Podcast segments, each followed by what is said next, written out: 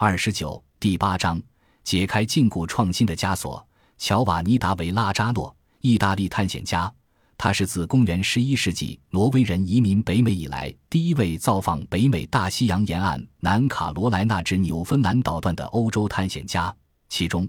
他在一五二四年发现了北美东岸的重要海港纽约港和纳拉甘西特湾。译者著罗伯特·福尔肯斯科特。英国海军军官和极地探险家，他曾带领两支探险队前往南极地区。一五一九年八月，麦哲伦率领一支由五艘船和二百多人组成的船队，从西班牙起航，寻找一条通往盛产珍贵香料岛屿的海上路线。三年后，十八名没被饿死的幸存水手驾驶仅剩的一艘船抵达了目的地。他们本可以借此宣称自己是首批环游世界的人。但尴尬的是，由于剩余货物太少，收益不足，他们甚至没有拿到全额的报酬。而且麦哲伦本人并不在幸存者之中，他插手菲律宾当地的部落冲突，在带领部分船员突袭苏武岛附近的岛屿时，手臂被竹制标枪刺中，之后在仓皇撤退过程中被追上来的岛民杀死了。十年后的一五二八年，乔瓦尼·达维拉扎诺遭遇了更可怕的结局。尽管历史记录显示，他是第一位驶入纽约港的欧洲探险家，但他成名的代价极其高昂。他在探索小安的列斯群岛的一个岛屿时，被当地人杀害，而且很可能葬身食人族之口。当然，身负开拓精神的探险家面临性命攸关的风险，并不是16世纪独有的现象。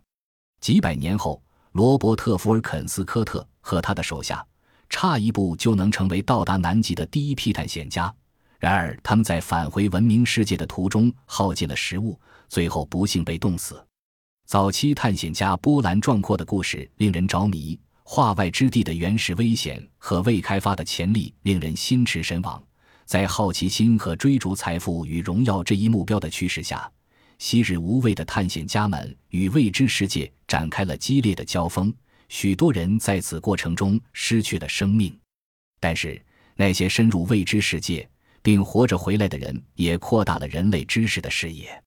如今，随着现代化的全地形车、直升机和卫星的出现，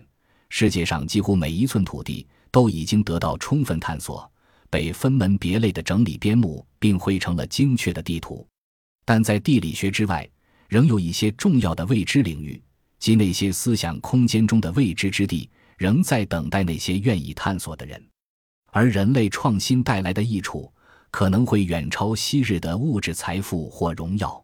事实上，新的思想和技术同样具备完全重塑人类世界和社会的能力。继本书第七章对教育系统的探讨之后，本章将深入剖析对目标的盲目崇拜如何影响我们对创新的追求。包括科学、商业和艺术等诸多领域。考虑到科学领域的进步在人类文化中的突出贡献，我们首先从科学领域的创新入手。为了说明科学创新的重要性，我们不妨简要的回顾一下历史。有时候我们会忘了世界是如何在科学进步的推动下快速发展和变化的。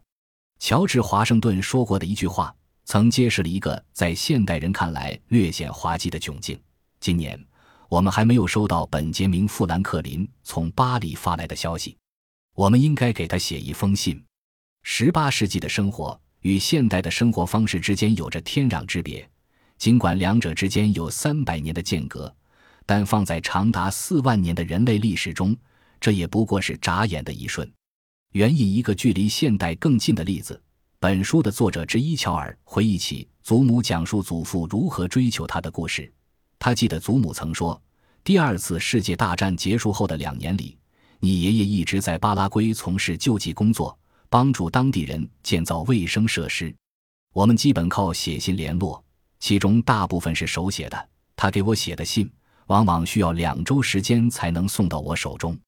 仅仅两代人之后。”我们就可以通过互联网进行跨州实时视频聊天。我们不得不感叹，科学的进步彻底改变了人们日常生活的方方面面，蕴含了无限可能性。这种进步需要归功于现代的探险家们，他们一生都在探索科学的未知领域。当然，科学领域的探险家们在实验室里工作或在笔记本电脑上计算数据的故事，不会像地理探险那样成为惊心动魄的动作电影的灵感来源。他们的经历或许也不会像勇闯风暴席卷的大海那般唤起人们的浪漫主义和奇迹感。不过，尽管这些科学家们无需承担丧生食人族之口的风险，在实验失败时也不会遭遇冻饿而死的结局，但他们发现的真理同样具备了颠覆整个世界的潜力。比如，一种能治愈癌症的朴实方法会对社会产生多大的影响？实现核聚变发电，让每个人都能享受到廉价的能源，又将是何等成就？因此，伴随着巨大的潜力。广阔的前景和高风险性，人类的创新活动也如我们前文所讲的种种情形一样，也被目标神话所迷惑。或许并不足为奇。我们都是科学进步的既得利益者。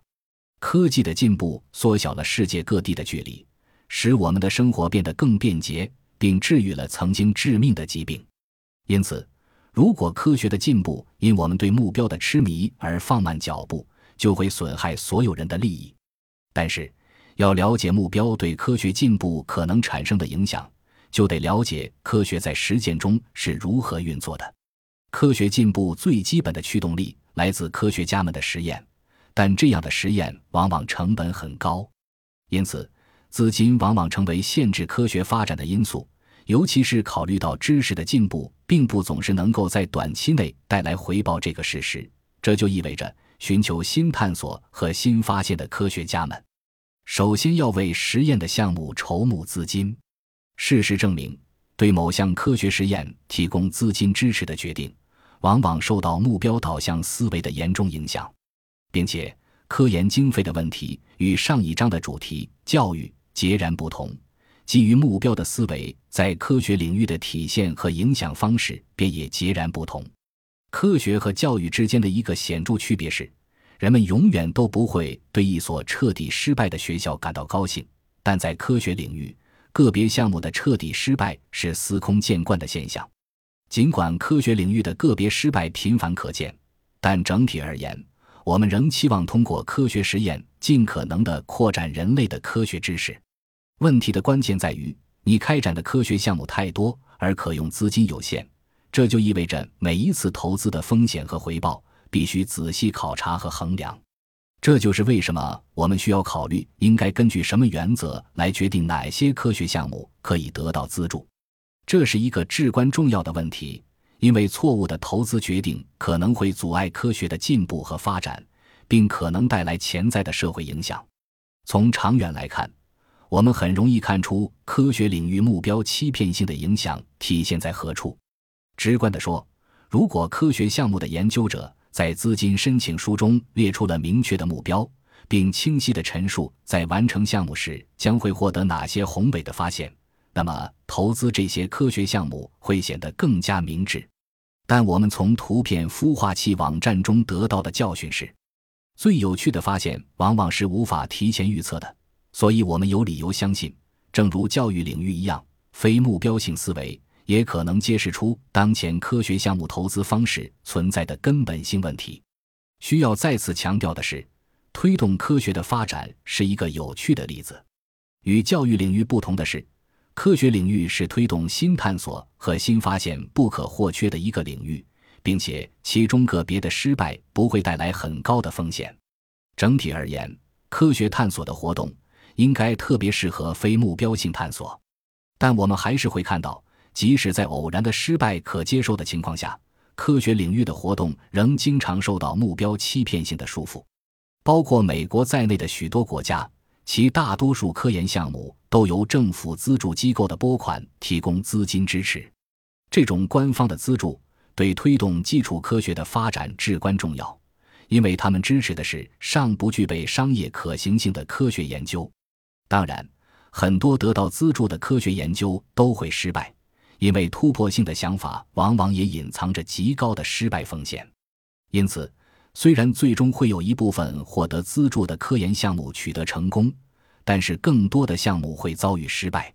这就意味着，类似美国国家科学基金会和欧洲科学基金会等科研资助机构在做出投资决策时，需要承担一定的风险，才有希望推动最具创新性的想法实现。那么，研究科研项目资助机构如何做出资助的决策就很有意思了，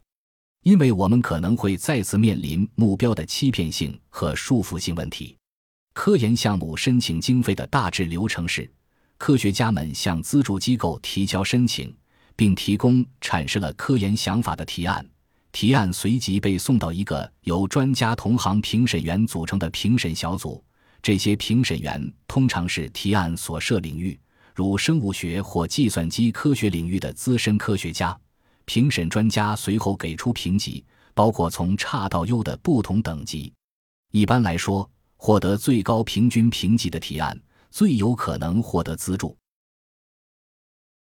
本集播放完毕，感谢您的收听。喜欢请订阅加关注，主页有更多精彩内容。